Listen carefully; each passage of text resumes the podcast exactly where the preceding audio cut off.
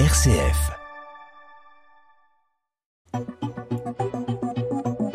9h, 10h, le Presse Club avec Melchior Gormand et Étienne Pépin. Et le Presse Club, c'est une heure d'actualité où on nous revient sur les sujets importants de la semaine avec nos confrères journalistes et toujours avec Étienne Pépin. Bonjour Étienne. Bonjour Melchior, bonjour à tous. Trois sujets ce matin dans cette édition. On va d'abord évoquer les enjeux de la COP28 qui a démarré hier à Dubaï. Dans un climat un peu particulier, la COP28 doit avancer sur la question des énergies fossiles, mais elle est présidée par Sultan Al-Jaber, lui-même PDG d'un groupe pétrolier. Beaucoup s'en inquiètent. Nous irons ensuite en Israël. La trêve de 4 jours euh, est prolongée euh, deux fois, a pris fin ce matin. Même si les combats reprennent, quels sont les fruits et les conséquences de cette trêve pour Israël, pour le Hamas, pour la diplomatie internationale? Enfin, euh, en France, on s'interrogera sur la probité de nos élus. Cette semaine, c'était un peu la bousculade dans les tribunaux. Olivier Dussopt pour une affaire de favoritisme, Éric Dupont-Moretti pour une affaire de prise illégale d'intérêt. Quant à Jérôme Cahuzac, il tente le grand retour. Qu'est-ce que ça nous dit de la classe politique? Eh bien, je poserai la question à nos invités. Et vous avez la parole, bien sûr, pour en discuter, pour apporter vos avis au 04 72 38 20 23. C'est Catherine au standard qui réceptionne vos appels. Sinon, vous envoyez un mail à l'adresse direct.rcf.fr.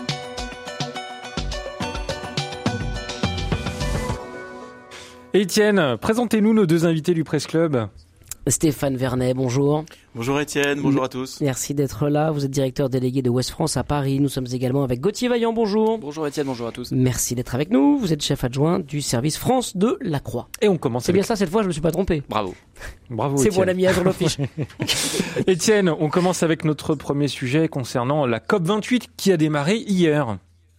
La conférence sur le climat des Nations Unies a lieu cette année à Dubaï. Elle est organisée par les Émirats arabes unis.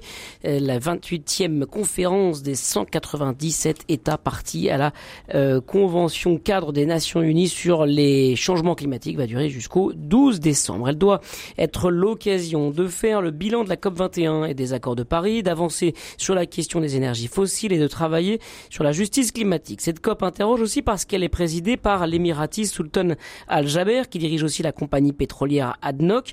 Euh, dans ce contexte, que peut-on attendre de cette COP 28 On va en parler. Est-ce que le modèle de la COP euh, est arrivé peut-être à, à, son terme? Est-ce que on peut continuer à discuter du climat euh, avec ce, modèle de, de, la COP, Gauthier Vaillant? Bah, je crains surtout qu'il n'y ait pas réellement d'alternative. Aujourd'hui, évidemment, le modèle de, de la COP est, critiquable. Il est critiqué en raison des faibles avancées des précédentes éditions, euh, des accords euh, euh, notamment lors de la COP 21 à Paris, dont on a du mal à, à voir la mise en œuvre progresser. Cette année, eh ben, c'est sûr que euh, l'organisation de cette COP 28 avait des, des airs de canular euh, entre son organisation à Dubaï et la présidence confiée euh, à, un, patron d'un géant du pétrole. mais je, je, je, considère, et je veux dire que j'ai évolué j'ai dû apprendre à penser contre moi-même sur ce sujet-là, que euh, il y avait une forme de facilité à dire que de toute façon ces grandes conventions internationales ne servaient à rien, euh, parce que euh, euh, au fond, je, je, je, je, on n'a pas d'alternative. Je pense, et puis je pense comme le pape François que euh, même si euh, ça n'interdit pas d'être critique, on est d'une certaine manière condamné à, à espérer que des avancées sortent de ces, de ces, de, de cette COP et de ces grandes assemblées internationales, parce que considérer que tout ça ne sert à rien, c'est acter que on fonce vers la catastrophe et que rien ne permettra de l'éviter. Euh, Stéphane Vernet, euh, sur ce modèle, est-ce qu'on pourrait imaginer un modèle de COP un peu réduit Parce que là, 197 euh, pays représentés, c'est difficile de travailler les virgules d'un texte. voilà, oui, exactement. On peut, mais est-ce qu'on ne devrait pas prendre sujet par sujet On peut tout imaginer. Le, et les décliner localement, peut-être on, peut, on, peut être très, on peut dire plein de choses à propos de la COP, à propos de ce format. Effectivement, on pourrait inventer autre chose. D'accord.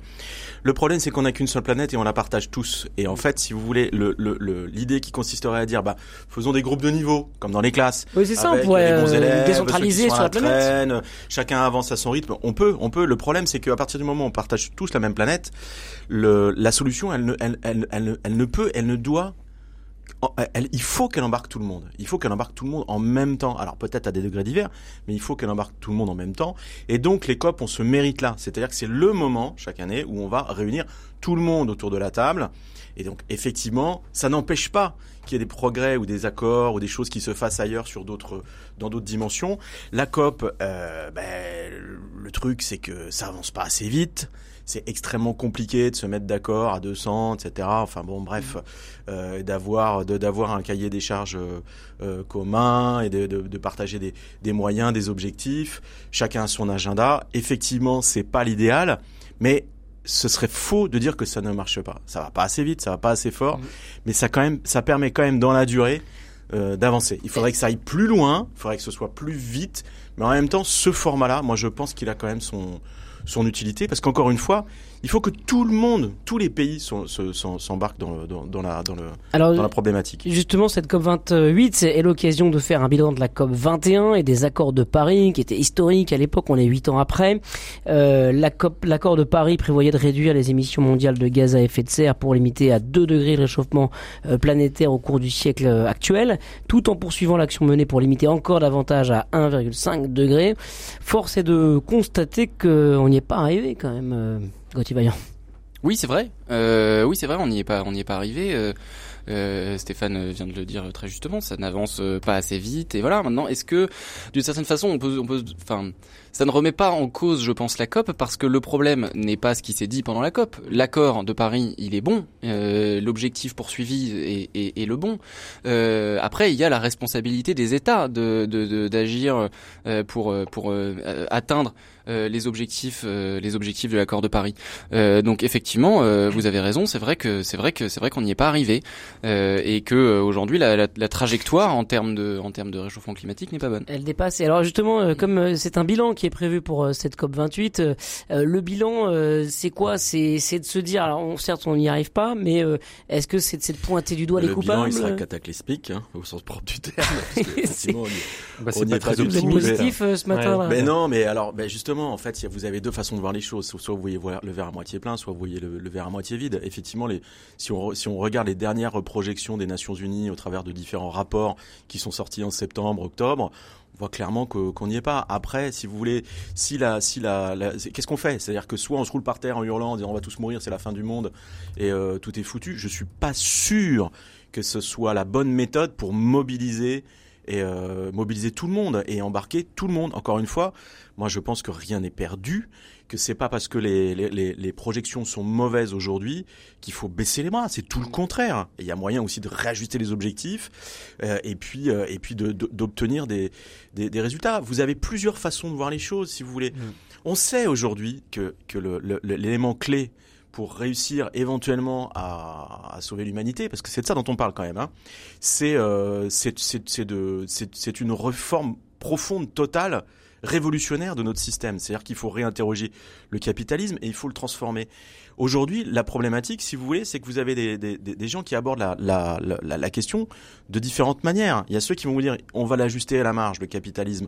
La solution est dans le capitalisme, c'est-à-dire qu'il faut mobiliser aussi le secteur privé, les entreprises, développer la recherche, les technologies, trouver des moyens de décarboner, etc. Et on va y arriver. Mmh. Et puis d'autres qui nous disent, bah non, il faut, faut, faut, tout péter, il faut complètement sortir du système, il faut adopter un, un, un, un mode, un mode communiste plus plus plus. Euh, et, euh, et ben, la question, c'est de savoir où est-ce qu'on met le où est-ce qu'on met le curseur aujourd'hui. Mais j'insiste, si on part du principe que de toute façon on sera pas on sera pas au on sera pas au, au, au résultat attendu et que donc tout ça ne sert à rien et que c'est raté, tout le monde va se replier sur soi-même, chacun va essayer de profiter de ces derniers instants entre guillemets et on et on ira nulle part. C'est vraiment totalement contre-productif. Et vous avez la parole dans ce presse club pour euh, discuter avec nous de cette COP 28. Qu'en attendez-vous? Qu'en espérez-vous? Est-ce que c'est une COP de plus? Pour au final pas grand-chose Venez témoigner au 04 72 38 20 23 ou par mail à l'adresse direct@rcf.fr. Alors certains attendent de cette COP euh, justement des décisions euh, radicales concernant les, les, les énergies, les énergies euh, fossiles, le pétrole en particulier. Et en même temps, on a ce paradoxe d'avoir cette COP 28 à Dubaï, un pays mm. pétrolier, une COP dirigée par un dirigeant justement, enfin par le PDG d'une compagnie pétrolière. Est-ce que ça brouille pas un peu les cartes? Est-ce que justement c'est possible de se dire que le monde de demain sera sans pétrole là à Dubaï cette semaine? Si on fait l'effort d'aller au-delà de l'aspect un peu euh, provocateur, on va dire, de cette de cette organisation et de ce casting, euh, moi je pense que euh, là encore une fois, essayons d'être optimistes. Euh, D'abord, euh, c'est la première fois que la question des énergies fossiles est réellement très officiellement à l'ordre du jour de la COP. Où jusqu'à maintenant, mm. c'était une espèce de tabou. Il y a eu le charbon, il y avait voilà. C'était l'éléphant dans la pièce, on pouvait pas en parler. Et là, si vous voulez, d'une certaine d'une certaine manière. Euh, là, c'est pareil, je rejoins évidemment ce qu'a dit, euh, ce dit Stéphane. On est tous dans le même bateau et tout le monde est concerné et il faut que tout le monde euh, arrive à avancer ensemble parce que sinon ça n'a aucun intérêt. on va pas faire une COP qu'on va organiser euh, au Danemark ou je ne sais quoi pour pouvoir se donner bonne conscience en disant on fait ça entre pays qui sont déjà avancés vers la sortie des énergies fossiles. Euh, on va pas sortir du pétrole euh, sans euh, les Émirats, mm. sans l'ensemble des, des, des, pays producteurs de pétrole. Donc le fait de l'organiser chez eux est aussi, je crois, ou on peut espérer que ce sera aussi une manière de leur mettre la pression, de porter l'attention de l'opinion sur sur ces pays-là et de les obliger eux à dire quelque chose. Alors bien sûr, euh, je, je, j'essaye de pas être complètement euh, euh, complètement naïf. Je sais bien qu'il y a un certain nombre de, de, de, manières de tordre le débat, qu'aujourd'hui notamment la position des Émirats et des pétromonarchies, c'est en fait de mettre l'accent sur le charbon pour dire voilà il faut surtout sortir du charbon et qu'arrive du coup à faire passer le gaz et le pétrole pour des énergies de transition. mais donc donc je, je, sais bien que qu'on part de là. maintenant voilà, je, je, je crois que de toute façon il faut que les pays producteurs de pétrole soient partie prenante euh, réellement de la COP. Et d'une certaine manière euh, leur confier l'organisation, euh, ça peut être une manière de les obliger quand même à, à, dire quelque chose et à pas juste être là en, en, en j'allais dire en freerider, j'essaye de traduire, mais voilà, en, en, en passager, en observateur, un peu passif quoi. Euh, sur euh, la justice climatique, euh, Stéphane Vernet, c'est un autre gros point de cette COP avec la question des pertes et préjudices. Qu'est-ce qu'on fait de ces populations qui ne pourront plus habiter leur, leur territoire, par exemple? Alors, vous avez déjà une première très bonne nouvelle, c'est que ce matin, on apprend qu'il y a un accord a été trouvé pour la création d'un fonds de compensation pour les pays vulnérables, c'est-à-dire les pays les, les plus impactés, les plus touchés par les catastrophes climatiques. Donc les États se mettent d'accord pour pour les indemniser. Euh, donc ils mettent plusieurs euh, centaines de milliards, j'ai pas le chiffre en tête, mais au pot, commun. C'est une bonne nouvelle. Pourquoi c'est aussi une bonne nouvelle? C'est que ça, c'est un sujet, par exemple, qui était sur la table l'année dernière, à la COP de l'année dernière, qui a pas abouti.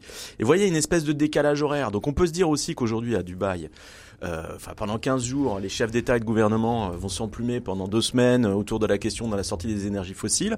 Peut-être qu'ils n'arriveront pas à un accord cette année, mais si ensuite il y a un petit processus de maturation qui leur permet de, de finalement de, de, régler la question, d'avoir des positions communes l'année prochaine, eh ben on n'a pas tout perdu. Encore une fois sur l'efficacité et l'intérêt de la, COP. C'est pour ça que je pense qu'il faut pas, il faut être, euh, on aurait tout intérêt à être moins dur avec ce système-là. Oui, ça se passe à Dubaï. Oui, le sultan Al-Jaber était, un des plus gros producteurs de pétrole au monde, etc. Je sais plus huitième ou douzième, sa compagnie pétrolière. Enfin bon, bref, on peut se dire il y a conflit d'intérêts. C'est sûr que lui, il va essayer de défendre l'idée que plutôt que d'arrêter d'extraire des énergies fossiles et de les consommer, il faut développer les, les, les techniques de, de captation du carbone à la source, dans l'atmosphère, les compensations, etc.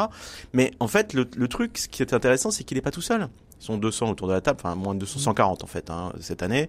Euh, et euh, chaque chaque pays a une a une voix et le monde regarde.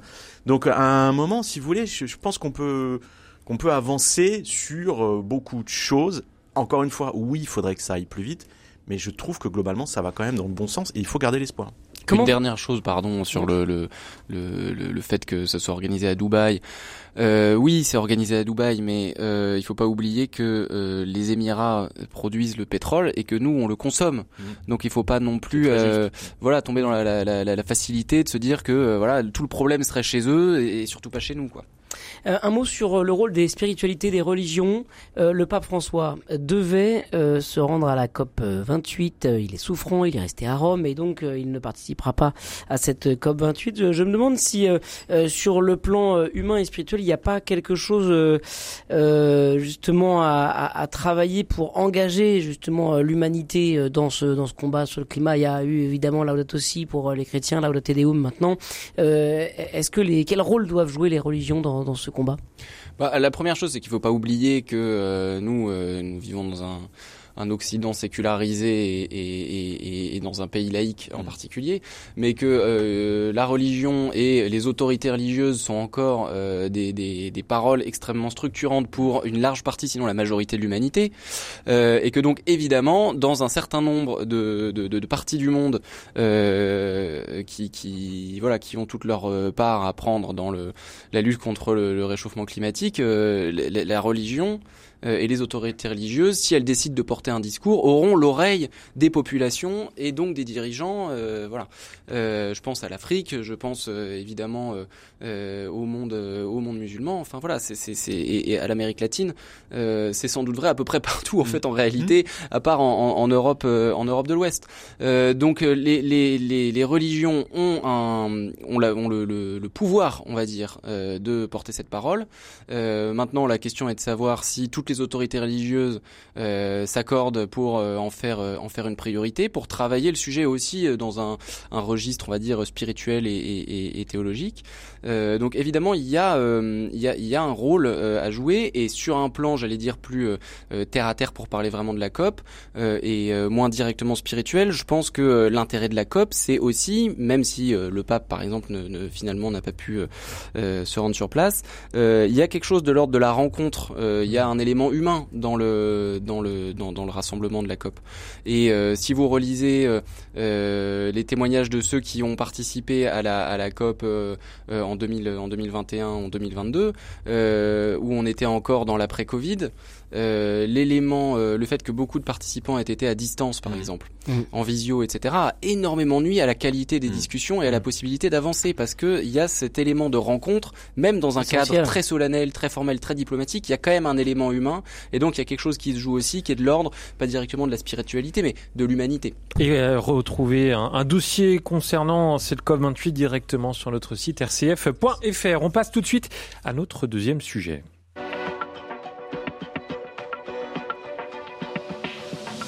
Le Presse Club avec Melchior Gormand et Étienne Pépin. Et toujours avec nos deux invités dans cette euh, dans ce presse club, Stéphane Vernet, directeur délégué de Ouest France à Paris, et Gauthier Vaillant, chef adjoint du service France de la Croix. Vous continuez également de nous appeler au 04 72 38 20 23 pour réagir. Étienne, deuxième sujet, on part à Gaza. Les combats ont repris après une semaine de trêve. L'armée israélienne annonce avoir repris les combats contre le Hamas, faute d'accord sur la prolongation de la trêve. Tsahal accuse le Hamas d'avoir violé la pause opérationnelle en tirant des roquettes vers le territoire israélien. La trêve a cependant déjà permis la libération de 80 otages israéliens, des femmes et des enfants, de 240 prisonniers palestiniens. Une vingtaine d'étrangers euh, ont également été libérés hors du cadre de l'accord. Est-ce que cette trêve, Stéphane Vernet, euh, qui devait euh, fa- fatalement s'achever. Est-ce qu'elle est malgré tout un petit succès vers euh, peut-être d'autres trêves et vers peut-être la paix?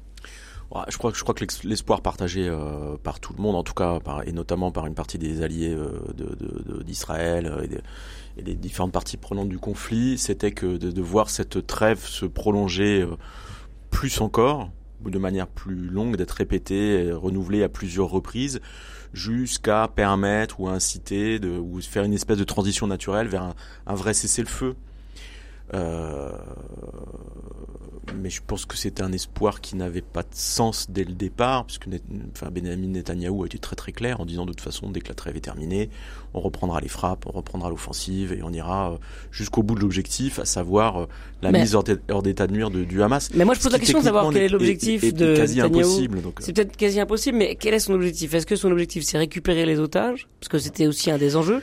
Ou vraiment mettre fin Alors, définitivement récupérer- au Hamas? Est-ce que les deux sont compatibles d'ailleurs? Alors l'objectif affiché depuis le départ est très clair, c'est de dire on rentre dans, dans, Gaza et on met, on détruit toutes les structures opérationnelles, on, on, on tue ou on, on, anéantit les combattants du, du, Hamas, etc. Et on éradique le, le Hamas, on met fin, là, on, on fait disparaître le, le, le, Hamas et toute présence du Hamas euh, dans la bande de Gaza. C'est quand même ça le, c'est quand même ça le, le message euh, qui est, qui est qui est répété euh, depuis le début. Le, problème, pourquoi je dis que c'est quasi impossible, c'est que vous avez notamment les dirigeants du Hamas, ils sont pas, ils sont pas, ils sont pas à Gaza, hein, ils sont bah pas en Israël. Donc, bon, donc, donc voilà, premier premier aspect des choses.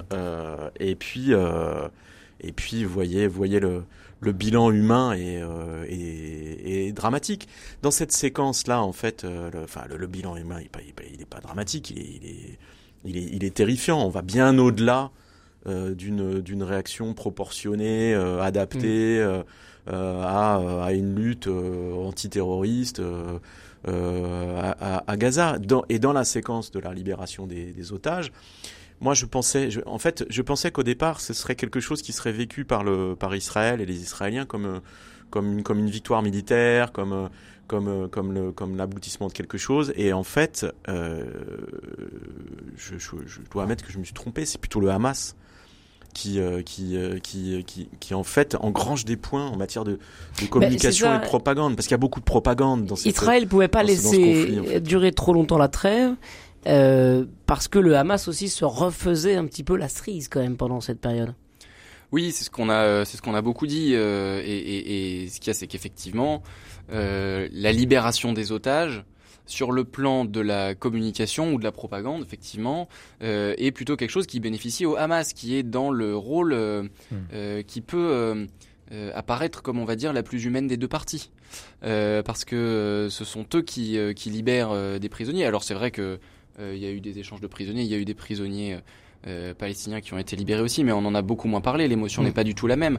Et le Hamas a soigné euh, ces images euh, aussi euh, en, en, en, en, diffusant des images de, de, d'otages juste avant leur libération qu'on voyait d'une certaine manière bien traités, euh, euh, quasiment salués presque chaleureusement par leur geôlier qui leur disait au revoir au moment de les libérer. Enfin voilà. Donc c'est sûr que euh, il y a là-dedans euh, un, un, jeu de, de, communication qui évidemment n'enlève absolument rien au fait que euh, des vies ont été sauvées, celles des otages qui ont été libérés. voilà, on, on, peut pas ne, ne, pas ne pas s'en réjouir. maintenant effectivement sur le plan de, de, de l'image et de l'opinion, le Hamas d'une certaine manière euh, euh, on, a, on, a, on a bénéficié. Euh, et sur un plan militaire, le répit, le, répit leur est aussi profitable dès lors que ce sont eux qui sont en situation d'être assaillis et mis sous pression sur le terrain, sur le terrain des combats. eh ben, c'est à eux que la, la, trêve permet de reprendre leur souffle. sur la diplomatie internationale, sur les négociations qui ont eu lieu pendant cette trêve, tout a été, tout est passé par le Qatar. On a l'impression que les partenaires un peu historiques, euh, que peuvent être les États-Unis et même euh, en Europe la France, euh, sont passés au second plan, que, tout se joue là, quand même au Qatar, Stéphane Vernet. Ben, C'est-à-dire que Israël n'écoute pas ses alliés ou ne, ne va pas donner, ne peut pas donner le sentiment ou l'image, en tout cas le gouvernement Netanyahou ne peut pas donner l'image ou le, le sentiment qu'il écoute ou qu'il est à la botte, euh, enfin qui, qui, suit les, les, recommandations des Américains ou enfin voilà la parole de la France vis-à-vis d'Israël, elle est elle est, elle est réduite aux acquets. Je veux dire il n'y a pas voilà c'est pas l'évolution du conflit elle se fera elle se fera elle se fera pas là.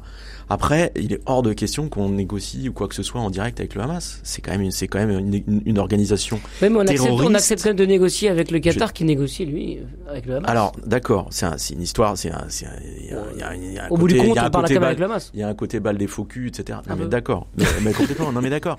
Mais en même temps, si vous voulez, on a une tradition euh, diplomatique, etc. et de relations très fortes avec euh, une partie des pays arabes euh, au Proche-Orient, Moyen-Orient, etc., qui peuvent servir de, de, de, de, médiateurs. Le Qatar est ravi de pouvoir rejouer ce rôle parce que il se donne, ça lui donne une importance euh, phénoménale et je pense que ça lui permet de négocier un certain nombre de, de contreparties en sous-main ou en tout cas il est en train de s'acheter euh, une bienveillance, euh, une attention particulière qui lui servira pour d'autres choses euh, par la suite, mais c'est le seul canal qu'on ait aujourd'hui et c'est le c'est le seul moyen en fait de conduire des négociations, de, de, de réussir à conduire des négociations. On a besoin de, de ces intermédiaires euh, là.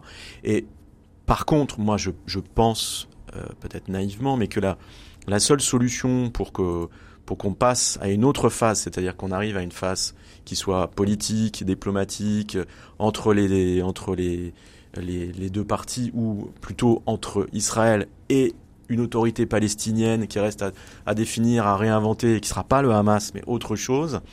Euh, cette, euh, ce mouvement-là, cette sortie du conflit armé, elle peut venir que d'Israël elle-même. En tout cas, elle peut venir que des Israéliens, que de la population israélienne, et la capacité des Israéliens à, au bout d'un moment, à tordre le bras aussi à, à, leurs, à leurs dirigeants. C'est lui qui a les clés, mais ça peut venir que de l'intérieur. Et aujourd'hui, on n'en est pas là du tout. Bah non. Le, la France, euh, la France, qu'est-ce qu'elle joue comme rôle? C'est un rôle plutôt humanitaire quand même, Gauthier Vaillant, avec euh, ce bateau-là, le Dixmude, qui est arrivé euh, il y a déjà dix jours euh, sur les côtes euh, donc de la bande de Gaza au niveau de l'Égypte. voilà, c'est la seule chose qu'on puisse faire nous.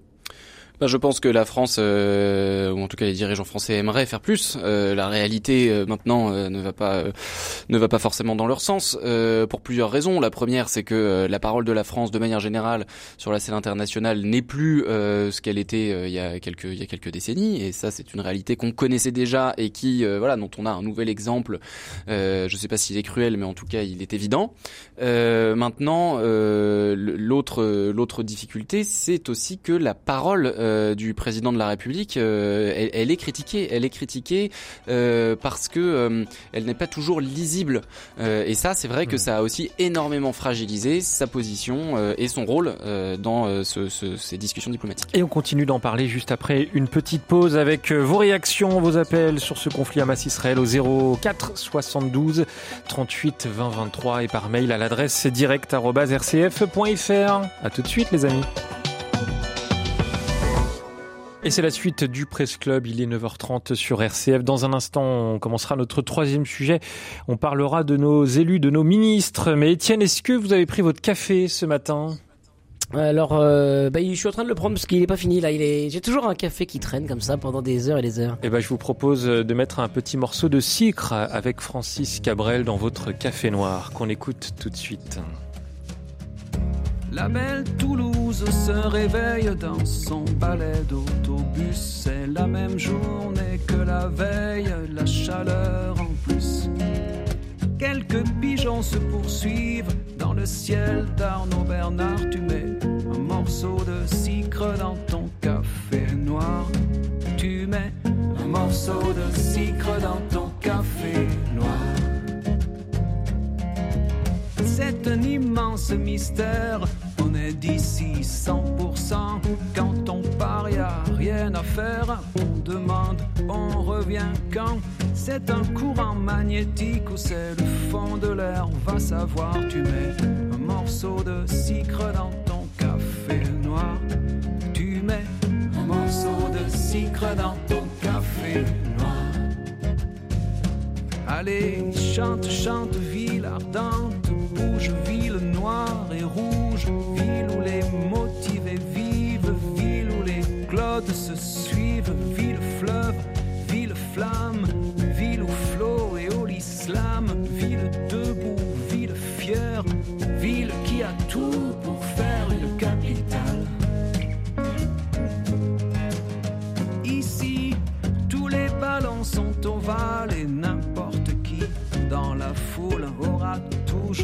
dans sa malle un cochonnet et des boules.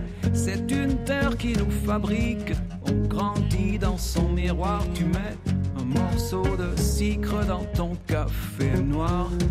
Tu mets un morceau de sucre dans ton café noir.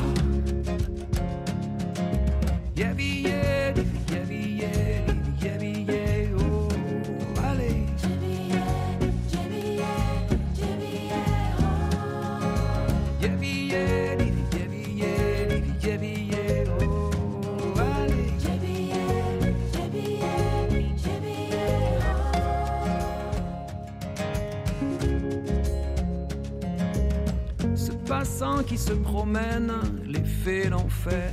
Troubadour, il a la tchatch soudaine, il a la tchatch tout court. C'est une urbaine musique qui vient du fond de l'histoire. Tu mets un morceau de sucre dans ton café noir. Et tu mets un morceau de sucre dans ton café noir. allez, chante, chante,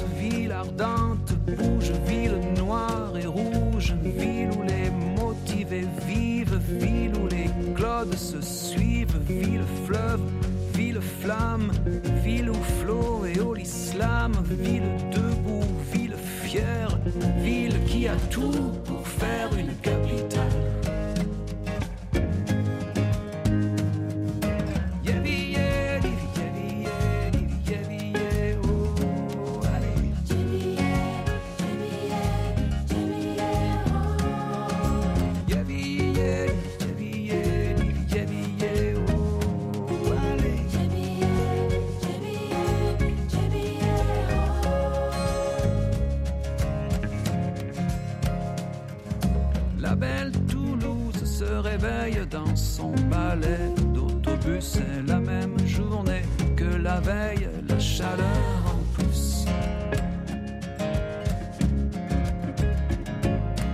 Poésie de Francis Cabrel. Étienne, hein, je vous voyais écouter avec attention un, un morceau de Sicre. Alors, par Sicre, on entend euh, son ami, un, un artiste également, Claude Sicre. Et puis, c'était un, un vrai hommage à, à sa région. Hein, Étienne?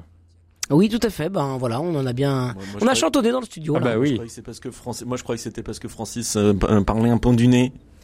Et qu'il Ah oui. faisait sucre, le sucre. Oh là là. Bon, je J'espère que, qu'il nous écoute pas. je, je vois que vous Francis, êtes bien réveillés. hein. Si tu nous entends. Bon, allez, on continue ce Presse Club. Allez. Le Presse Club avec Melchior Gormand et Étienne Pépin.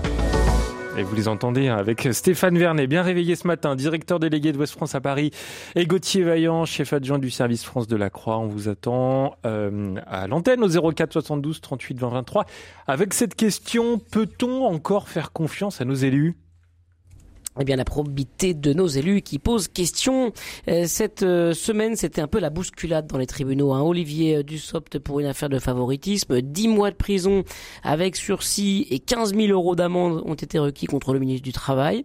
Éric Dupont-Moretti, lui, a été euh, voilà euh, dans une affaire pour euh, prise illégale d'intérêt. Il a été relaxé. Et quant à Jérôme Cahuzac, lui, il tente le grand retour après avoir purgé sa peine pour le coup. Qu'est-ce que ça nous dit de la classe politique et surtout que- quelle est la règle en, en la matière quand un, un élu, un, un, politique, une figure politique est, est, intégré dans une affaire euh, avec la justice que- Quelle est la règle? Est-ce que euh, à partir du moment où il est cité, où il est, où il où il est condamné, euh, euh, quand est-ce qu'il doit se retirer un peu du pouvoir euh, euh, politique pour euh, pour justement euh, traiter lui-même et se défendre dans son dans son affaire euh, avec la justice? Eh bien, euh, il n'y a pas de règle écrite euh, quelque part. La loi ne prévoit rien en la matière. Il y avait un usage qui était en vigueur jusqu'à l'arrivée au pouvoir d'Emmanuel Macron, euh, qui avait été notamment euh, euh, euh, théorisé, on va dire, par François Hollande. C'était que euh, euh, un ministre euh, démissionne dès lors qu'il est mis en examen. Euh, Aujourd'hui, évidemment, ça n'a plus cours. Euh, ça n'a plus cours. On l'a vu avec euh, les, les exemples de cette semaine que vous venez de que vous venez de rappeler. Euh, et c'est vrai que euh, euh, sous la présidence d'Emmanuel Macron, à l'exception des tout tout débuts de son premier mandat, où on a eu deux départs du gouvernement, du tout premier gouvernement d'Édouard Philippe, avec notamment François Bayrou et Richard Ferrand, qui étaient mis en cause respectivement dans l'affaire des eurodéputés, des assistants parlementaires des eurodéputés du MoDem, et dans une affaire de favoritisme en Bretagne pour Richard Ferrand, euh, ont été euh, voilà euh, débarqués du, gouvernement très rapidement. Mais à l'exception de ce- cet épisode des, tout débuts du macronisme au pouvoir, euh, c'est vraiment un usage qui s'est perdu et j'allais dire, euh, à mon avis, euh, au-delà du raisonnable. C'est-à-dire qu'il y a au contraire une espèce de morgue euh, dans, le macronisme et je pense singulièrement chez le président, euh, un esprit de contradiction presque qui, qui, qui, qui fait qu'aujourd'hui on a l'impression que plus un ministre est, mis en cause et plus il est sous pression euh, euh, de l'opinion en raison de ses démêlés judiciaires et, et plus le président va avoir envie de le, de le, de le, de, le conserver au gouvernement. De le protéger ou de dire de dire quoi en fait ça, ça, signifie quoi ça de de ne pas enfin il y a, ça signifiait quelque chose de dire s'il est concerné par une affaire en justice il démissionne il s'en va il quitte le ça ça signifiait quelque chose de la volonté de la transparence de la probité tout ça le fait de le garder désormais d'avoir changé un petit peu de de, de, de, de stratégie sur ce sur ce plan-là. Euh, quel message ça donne? Quel est l'objectif? Puisqu'il respecte pas ce qu'il a dit finalement. Ouais, alors je partage ce que vient de dire Gauthier. Euh, il a complètement raison. C'est même pire que ça. C'est que en fait, dans le cas de, de François Bayrou et de Richard Ferrand au départ, et, euh, eux vous diront qu'ils n'ont pas, ils ont pas eu à démissionner, ils ont, n'ont pas été repris dans le dans le gouvernement suivant, la constitution du gouvernement euh, euh, Édouard Philippe II à l'époque. Donc, euh, voilà. Après, il y a, y a, quand même, il y a quand même un cas. Il y a le cas, y a le cas de Damien Abad qui était rentré au gouvernement et qui qui en est sorti. J'avoue que je me souviens plus les conditions exactes de son départ, s'il a démissionné ou si on lui a demandé de partir. Enfin bon, je, donc il y a quand même ce, ce cas-là.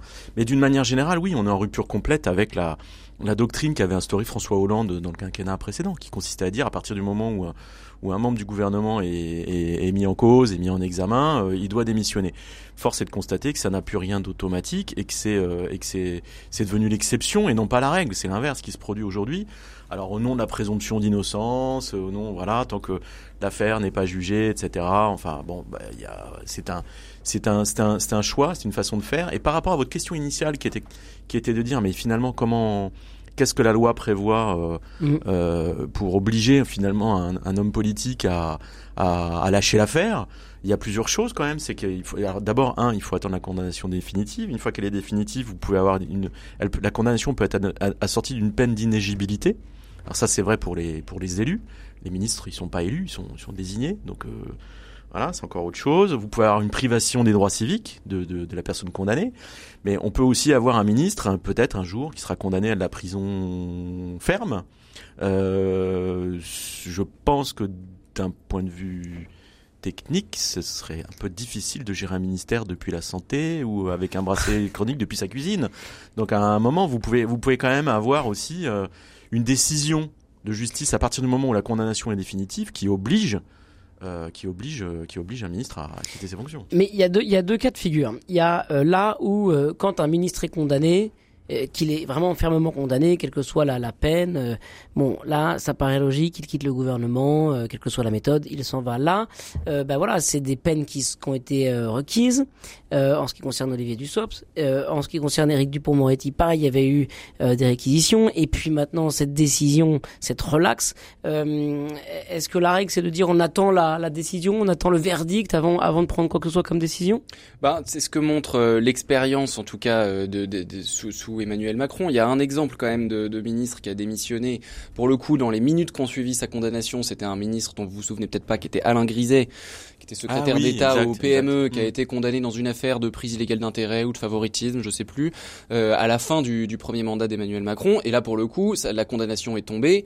Bon, c'était sans doute plus facile de s'en séparer parce que c'était pas un poids lourd du gouvernement à proprement parler, mais il a démissionné dans le dans le quart d'heure. Euh, donc effectivement, il faut, il y, a, y a, lieu sans aucun doute de distinguer entre une condamnation prononcée et euh, voilà euh, une, une, une, affaire en cours où la présomption d'innocence, euh, voilà, euh, à, à, court évidemment. Mais quel était l'intérêt de la règle non écrite d'une démission dès lors qu'il y a une mise en examen? C'est de préserver une forme d'exemplarité et de considérer que l'exercice serein du pouvoir et d'une fonction ministérielle n'est pas vraiment possible possible dès lors qu'on a à se justifier euh, dans les tribunaux, dans l'opinion, dans les médias, euh, de euh, voilà de, soupçons, voilà qui, entravent l'action. Et il faut dire aussi que sous Emmanuel Macron, alors parce que vous avez raison de dire, euh, Éric Dupont-Moretti a été relaxé euh, pour Olivier Dussopt. Il y a, y a, des accusations, euh, enfin il y a eu des affaires beaucoup plus graves dans l'histoire. Là, c'est vrai qu'il y a un effet d'accumulation parce qu'il y en a trois un peu la même semaine, et puis il y a Cahuzac qui revient un peu du diable Vauvert. Puis on a, Sarkozy, il y a pas si longtemps. Donc il y a un effet de loupe, mais voilà, Sarkozy, enfin je veux dire, voilà, le, le, le favoritisme de, de, la prise illégale d'intérêt d'Olivier Dussopt, c'est pas l'affaire du sang contaminé. Donc il y a eu d'autres, voilà. Mais le problème euh, singulier d'Emmanuel Macron, qui s'est créé tout seul, comme souvent les problèmes d'Emmanuel Macron d'ailleurs, c'est qu'il ne faut pas oublier qu'en 2017, il est arrivé avec comme pilier de euh, son nouveau monde politique euh, la révolution en matière d'exemplarité de la vie publique. Hmm. Je vous propose d'accueillir Lydia au 04 72 38 20 23 depuis Rennes. Bonjour Lydia. Bonjour. On vous écoute. Bah, j'ai une petite remarque à faire, c'est que pourquoi s'étonner de la non-confiance ou de la perte de confiance de, du peuple par rapport aux élus, mhm. puisque de toute façon, dans le monopole de la politique depuis de longues années, il semblerait que le passage condamnation ou passage prison soit dans le jeu politique. Donc, si ça arrivait à l'un d'entre nous dans le peuple, je vois une personne comme moi, eh ben, il m'arriverait d'être condamné, d'aller en prison ou d'être simplement mis à l'index, eh ben, je raserai les murs, je changerai de vie et je me ferai oublier parce que j'ai une conscience par rapport à la société. J'ai une conscience. Il n'y a plus de conscience, il n'y a plus de morale dans notre mmh. politique. Alors, ne nous étonnons pas. Si les gens ne vont plus voter, s'il y a une perte de confiance et s'il y a une telle distance par rapport à notre monde politique. Merci Lydia d'avoir euh, apporté ce témoignage dans le Presse Club. Stéphane Vernet, Lydia nous dit il ne faut pas s'étonner. Euh, vous êtes d'accord avec elle? Bah, elle a complètement raison, euh, Lydia. C'est ce que c'est ce qu'évoquait Gauthier Vaillant à l'instant. C'est il y a la problématique de l'exemplarité, c'est-à-dire que on attend aussi de, de, nos élus qui sont les représentants du, du, peuple, qui ont été choisis par les citoyens et les citoyennes, d'être d'être absolument exemplaires. Alors après, la, la, la casse-prison, etc. Il faut quand même aussi voir qu'il y a un certain nombre de mises en cause ou d'affaires euh, euh, judiciaires qui, euh, qui se terminent par des relax ou des, ou des non-lieux. Donc, et la justice, elle fait son boulot de, de, de manière indépendante. Ce qui est, ce qui est un peu embêtant aujourd'hui dans la, sur, la, sur la scène médiatique, c'est que on voit qu'à partir d'un moment où un politique est mis en cause, il n'y a plus aucune sérénité. C'est-à-dire qu'il est déjà condamné par le tribunal populaire. On n'attend pas que la justice fasse son travail, on n'attend pas les décisions de justice. Et même quand la décision de justice est favorable au prévenu, la réaction euh, immédiate, c'est de dire oui, mais euh, c'est politique, tout ça est truqué, etc. Il y a, il y a un peu d'abus. Et juste pour terminer sur la réflexion de, de Lydia et la question de l'exemplarité, je pense que ce qu'elle dit est très vrai, mais ça s'applique plutôt au cas de Jérôme Cahuzac. Exactement. Alors j'allais y venir, ah bah j'allais y venir parce que je, me dis euh, très bien, euh, il est condamné, il purge sa peine, il revient dix ans plus tard. Euh, Est-ce qu'il a pas le droit, d'une certaine manière? Il a purgé sa peine. On est en, on est dans un régime qui permet quand même de de se racheter euh, euh, grâce à ces à, ces peines qu'on purge. Euh, donc est-ce que d'une certaine manière, quand on est condamné, on est condamné à vie? Non. Non, moi je, je suis assez assez d'accord avec ça. Euh, en, en, en matière légale, euh, il a le droit, euh, évidemment. Il a effectivement payé sa dette à la société. et mais mais si vous voulez, euh, à partir du moment où légalement rien ne l'empêche de faire un retour, on se situe pas dans le registre du droit là. On se situe plutôt dans le registre de la morale, de la morale personnelle. Mmh. Et moi, ce qui m'interroge, c'est moins la question de savoir est-ce qu'il a le droit, voilà, parce que je suis entièrement d'accord avec vous, je suis heureux de vivre dans une société où il n'y a pas de condamnation à vie. Euh, et euh, euh, mais mais, mais moi, ce qui m'interroge, c'est qu'est-ce qui se passe dans la tête de Jérôme Cahuzac pour considérer qu'il a aujourd'hui une légitimité pour envisager un retour dans le jeu politique? Pour moi, la question, elle, se situe à ce niveau-là. C'est une question de morale personnelle, c'est pas une question de droit. Hmm. Je vous propose d'accueillir Elisa. Ça continue. Bonjour Elisa. Oui, très rapidement, pourquoi nous nous perdons confiance par rapport aux, politiques s'ils ne sont pas des politiques de terrain, des élus de terrain auprès des petites gens? Par exemple, avec Michel Rivasi qui vient de nous quitter. Mm.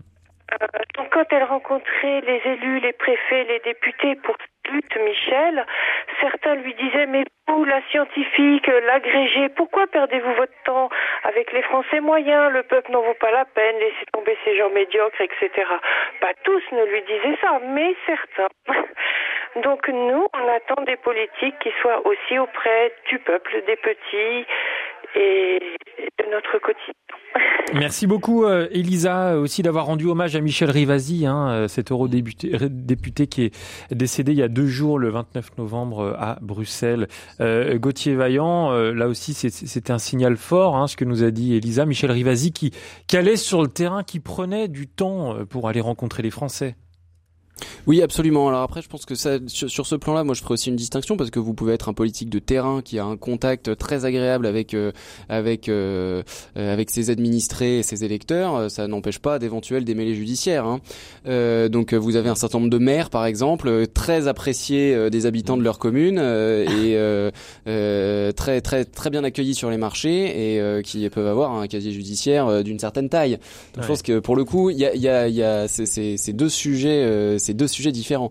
En revanche, il y a une chose qui me paraît euh, euh, importante que je trouve extrêmement euh, délétère dans le fait de refuser euh, de démissionner ou de de- de- d'édicter des règles en termes de euh, on démissionne quand on est mis en examen, c'est que euh, il y a un contre-discours qui s'est développé que euh, le, le- la majorité macroniste euh, contribue pas mal à entretenir, mais ils ne sont pas seuls, on l'entend aussi à droite, voilà. C'est un discours sur le fait qu'il y aurait une judiciarisation de la vie politique absolument excessive euh, et que en réalité il faut résister à euh, cet impératif de euh, démissionner, de se mettre en retrait dès Mhm. qu'on est mis en cause, parce que euh, sinon euh, les, mises en cause deviennent des, armes euh, politiques. Ça, je pense que c'est un discours qui est extrêmement extrêmement dangereux parce que eh bien ça jette finalement une forme de discrédit sur le pouvoir judiciaire et si on a des responsables politiques qui commencent à considérer que une mise en cause de la justice finalement est une attaque politique comme une autre, eh bien le, le- risque est que le reste de la population aussi suive ce mouvement et c'est l'ensemble de la justice qui en sort affaibli. Quid de l'immunité aussi, parce que il y a, euh, on pourrait imaginer que comme élu, représentant de la République, on puisse euh, avoir une immunité, euh, être intouchable parce que justement. Euh, Comme dans Colanta, tout ça.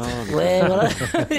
On les met sur des poteaux et tout. Non, Non mais vous savez, il y a bien des immunités diplomatiques, par exemple. euh, je veux dire, bon. euh, non, mais ça existe l'immunité parlementaire. Donc, Ouais. ouais, ouais. Non, non, mais alors attendez, parce que il y a, y a- il y a- d'abord il y a plusieurs choses. Oui. Euh, pour répondre, à- pour, pour, euh, je voudrais juste rebondir sur ce que- sur ce qu'a dit Mhm. Elisa tout à l'heure, etc., et qui, qui était en, qui était dans la droite ligne de ce que nous disait Lydia juste, juste, euh, juste avant. Euh, effectivement, il y a la problématique de l'exemplarité, mais je vous rappelle quand même que dans ce pays, sur la proximité entre les élus et les citoyens, je vous rappelle que dans ce pays, il y a plus de 500 000 élus, que dans leur écrasante majorité, ce sont des élus locaux et très, très, très locaux, qui ne, qui ne, qui ne, qui, qui ont des indemnités de, de, de misère. Ouais. Non mais franchement, c'est un vrai sacerdoce et eux sont dans la, dans, les- dans, la, dans la grande majorité des cas au service de la population, à l'écoute, en proximité directe. Le problème, c'est qu'on se focalise toujours sur quelques cas qui sont très médiatiques et qui, qui, qui, malheureusement débordent sur l'ensemble de la classe politique. Je pense qu'il faudrait faire un distinguo entre euh, ces, ces, ces, ces quelques personnes qui ont des mauvais comportements et qu'on prend la main dans le pot de confiture et qui sont traduites devant la justice et qui sont condamnées, etc.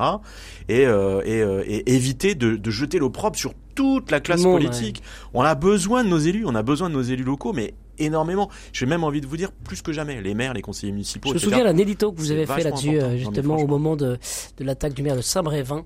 Et Vous aviez fait un éditorial, euh, Stéphane Vernet, pour rendre hommage à ces élus de terrain qui sont, eux, en première ligne, justement. Ah non, mais moi je crois que là, ça, ça c'est c'est quelque chose d'essentiel. Et après, sur Alors, sur l'immunité, est-ce que c'est important, de cette immunité parlementaire? Alors, Il y a l'immunité diplomatique, Alors, l'immunité parlementaire, il y a. L'immunité, parlementaire, elle existe, mais enfin, vous pouvez, quand les faits sont avérés, qu'il y a un vrai souci, vous pouvez la faire sauter. Euh, si un, un, un, élu, qui soit ministre en exercice ou sénateur ou député, etc., euh, si euh, si tue sa femme, par exemple, hein, voilà. Ça, ça se fait Voilà. pas, ça. Mm. Euh, bah, il ira aux assises directes. Là, il n'y a pas de juridiction d'exception et le- il n'y a pas d'immunité qui, qui va. Il faut, faut, faut avoir ça en tête.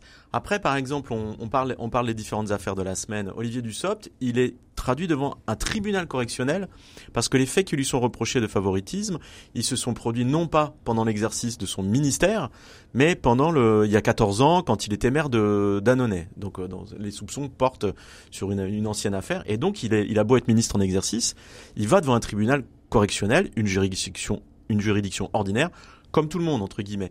Et Éric Dupont-Moretti, lui, les faits qui lui étaient reprochés concernaient le début de son ministère en tant que garde des Sceaux, ce qui fait qu'il termine devant une... pa- il, est passé, il est passé devant une, une cour d'ex- d'exception, qui est la Cour de justice de la République, alors, qui fait beaucoup parler d'elle, qui est remise en question. Mais vous voyez bien que en fait, il n'y a pas d'immunité réelle. Il y a, il y, a, il y, a, il y a différents canaux qui permettent de, de, de, de, de, de, de- de traduire devant les tribunaux, devant des tribunaux, tous les politiques, en fait. Même ceux qui sont en exercice. Allez, Étienne, il est 9h05. Gauthier Vaillant, peut-être? Ah, pardon. oui. Non, je sais pas, côté Vaillant, sur l'im- l'action de l'immunité. Non, juste effectivement, il, faut, il faut bien, il faut bien s'entendre et c'est important que les, les, au- les auditeurs, les gens qui nous écoutent aient bien en tête que quand on parle d'immunité, on ne parle pas d'une- effectivement d'une espèce de, de totem où on serait inattaquable sous prétexte que euh, a remporté une élection. L'immunité parlementaire, euh, ministérielle, etc., ne concerne que les actions qui sont euh, liées directement à, l'exercice ouais. de ce mandat. Donc effectivement, quelqu'un qui tue sa femme ou euh, comme le, le, le, le sénateur qui est accusé aujourd'hui d'avoir euh, tenté de d'avoir drogué à son insu euh, une, une, une députée, euh, évidemment, et ça n'a pas fait un pli. Il s'est passé euh, 24 heures avant sa, sa mise en retrait et, et, et il sera jugé pour ça. Donc euh, c'est important de ne pas entretenir euh, un élément du discours un peu tous pourris, etc. euh, en, en, en ayant l'impression, en ayant une mauvaise compréhension de cette immunité qui serait, euh, euh, j'allais dire, euh, On a universelle. le droit de tout faire, voilà. Et en plus, même l'immunité euh, bien bien définie Mm. euh, peut sauter euh, si les accusations sont suffisamment graves. Allez, Melchior. C'est bon je, je peux Ou Vous allez me couper la parole. Étienne, comme d'habitude. Bon. Allez-y. Alors, bah, on en arrive à, à- à la fin du Presse Club déjà, et puis euh, avec, euh, ouais, ça passe très très vite. Des informations qui font du bien avant de partir en week-end. On va commencer avec vous, Stéphane Vernet. Quel est votre choix alors, en fait, euh, je, je, je voulais partager avec vous une anecdote que je trouve assez, assez, assez géniale. Je ne sais pas si vous avez lu dans Le Monde le, la, la nécrologie de d'Henry Kissinger cette, cette semaine. Ah non, moi je l'ai lu, je l'ai lu dans le Figaro. Alors, la, la, la, nécro- la Ou la Croix, même la Croix aussi. cette, cette, cette, nécrologie, cette nécrologie a été signée par deux, deux journalistes, Philippe Bernard et Henri Pierre, voilà, qui font la- donc qui, qui alimentent la nécrologie d'Henri Kissinger en, donnant toutes sortes de détails, d'anecdotes sur sur, l'homme qu'il était. Et à la fin de la nécro, il est précisé par le journal que Hen- Henri Pierre était correspondant du Monde à Washington de 1953 à 1959, puis de 1973 à 1982, et que Henri Pierre est mort en février 1994. Donc en fait, Monsieur Pierre a signé un article, une- excellente nécrologie sur Henry Kissinger, 30 ans après être lui-même décédé. Et je trouve ça assez extraordinaire, des profundis clamaoui. Je trouve ça assez extraordinaire. Et, et ça montre bien qu'en fait, si vous voulez, nous les journaux, tous les journaux le font. On le fait tous, Ben oui, c'est c'est-à-dire sur les grandes personnalités. On se dit, à part quand ils arrivent à un certain âge, quand ils commencent à se retirer les affaires, on se dit, ah, mais là, on sait jamais. Il pourrait avoir un accident de la vie. Donc, euh, il- à tout moment. Donc, on prépare les nécrologies Eh très, très, très, très en avance. Et celle-ci, elle a été, manifestement, elle a été préparée il y a plus de 30 ans, quand monsieur Kissinger devait approcher Mais les 70 ans. Ça Voilà. doit être euh, drôle, amusant à, lire parce que le vocabulaire n'est pas le même, la manière d'en parler n'est pas la même. Non mais euh, qu'il y a deux signataires, donc la- le, Bah, bien la- sûr, le ils texte ont, a été évidemment euh, a repris, mais il évidemment- y bah a peut-être oui, des formules, il y a des, il y a des, il y a des, euh, il y a peut-être des formules qui ont été reprises mal- malgré tout, laissées. Non, Non, c'est surtout, c'est surtout sur des témoignages de, Ouais. de, de, de, enfin, de la personnalité qu'était Henry Kissinger à l'époque où il était encore en fonction, et donc quelques anecdotes euh, sur et quelques phrases qui viennent directement de cet ancien correspondant du Monde à Washington, ça c'est qu'il a connu, euh, Mm. qu'il a côtoyé pendant plusieurs années. Gauthier Vaillant, votre choix. Bon, moi, je vais vous. Oui, moi je vais vous parler d'un podcast euh, qui que, que j'ai découvert euh, récemment et qui vraiment me, me, me ravit absolument. Euh, j'ai une passion euh, pas du tout cachée pour le, le, le Moyen Âge, l'histoire du Moyen Âge. C'est vraiment un de mes un de mes hobbies. Euh, et j'ai découvert j'ai découvert il y a quelques semaines un, un podcast qui s'appelle Le Moyen Âge dans tes oreilles, qui en, vient de fêter ses deux ans là à la fin du mois de du mois de novembre, qui est fait, je pense, par je ne sais pas quelle est l'identité de, de, de, de la personne. Euh, C'est un homme qui, qui anime ce, ce podcast, mais je pense qu'il vient du monde de la recherche. Il doit être doctorant ou, ou jeune ou jeune docteur en histoire médiévale. Euh, il fait euh, euh, des épisodes euh, longs, très fournis. Ça dure ça dure une heure, qui sortent une fois tous les tous les deux mois sur des des soit des des, des, des personnages très connus. Il y a une série en trois épisodes sur la vie de Saint Louis, mais vous avez aussi euh, une série de trois épisodes sur euh, la sexualité au Moyen Âge.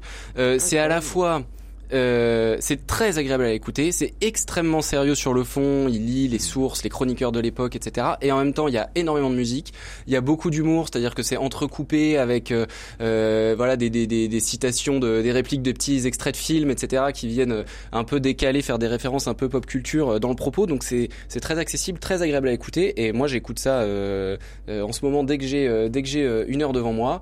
Il y a un épisode qui est sorti, je crois, la, semaine dernière que j'ai pas encore écouté sur Gilles de Rais. Euh, et c'est vraiment voilà, c'est sur toutes les plateformes et euh, c'est c'est un, un plaisir à écouter. Un le, podcast euh, chevaleresque. voilà, le, le Moyen Âge dans tes oreilles, c'est ça, Gauthier C'est comme ça que ça s'appelle. Voilà, eh Exactement. ben, voilà. Ouais. Merci beaucoup de nous en avoir parlé. Et vous, Étienne Alors, moi, pas Moi, je me réjouis. Si. moi je me réjouis, je me réjouis. On arrive progressivement dans l'avant, Melchior. Ça commence, euh, ça commence, euh, ça dimanche, commence dimanche. le 3. ouais. Et, et alors moi, je voudrais rendre hommage à, à ces centonniers qui nous font euh, rêver avec ces, ces petites figurines pour les crèches. Euh, je sais que dimanche après-midi, moi, je vais passer un, un long moment avec les enfants à, à mettre le sapin à le décorer, à préparer cette crèche et, et ça va durer comme ça pendant euh, plusieurs semaines et ça va être un moment extraordinaire de fête. Je voyais euh, dans les rues de Paris euh, hier, là, ça, on se met progressivement euh, dans la féerie de No- Noël, les, les, les rues se parlent de leurs plus beaux atours, c'est c'est formidable, il y a des petites musiques de Noël. Je trouve que c'est vraiment une belle période. Qu'est-ce que vous avez comme santon Ah, moi j'ai le ravi. J'ai le ravi, euh, moi je suis très ravi moi. Donc... Et vous Melchior Ah, eh ben alors moi, c'est pas du tout. euh, c'est c'est plutôt pour parler de Formule 1. Je crois que vous, Gauthier Vaillant, vous, vous aimez beaucoup la Formule 1. Je, je veux pas m'avancer. Et J'ai surtout aimé la série. Ah, la série Mais- euh, sur Netflix. Ouais. Mais moi, je voulais souligner le, le talent de Max Verstappen qui a gagné euh, une fois de plus la, la saison euh, avec des records euh, en veux-tu en voilà. Plus de 1000 tours en tête, euh, 21 podiums, 19 victoires, 22 grands prix. Bref, énorme Max Verstappen. Donc voilà, c'était mon, mon petit choix. C'est- c'est- C'est super, mais c'est pas très COP28, ça, si non? Écoutez, il en, il en faut pour tout le monde. il en faut pour euh, tout le monde. Voilà. Merci à tous les trois. Euh, Gauthier Vaillant, Merci, Stéphane Melchior. Vernet, merci Étienne Pépin et merci à Pierre-Henri à la Et bonne réalisation. entrée euh, en avant à vous Melchior. Ah bon, on va entrer dans le jardin dans un instant. Surtout pour prenez-en de la graine avec vos questions dès maintenant Et cultiver les sapins au peut-être. 04 72 38 23. Laissez-moi tranquille.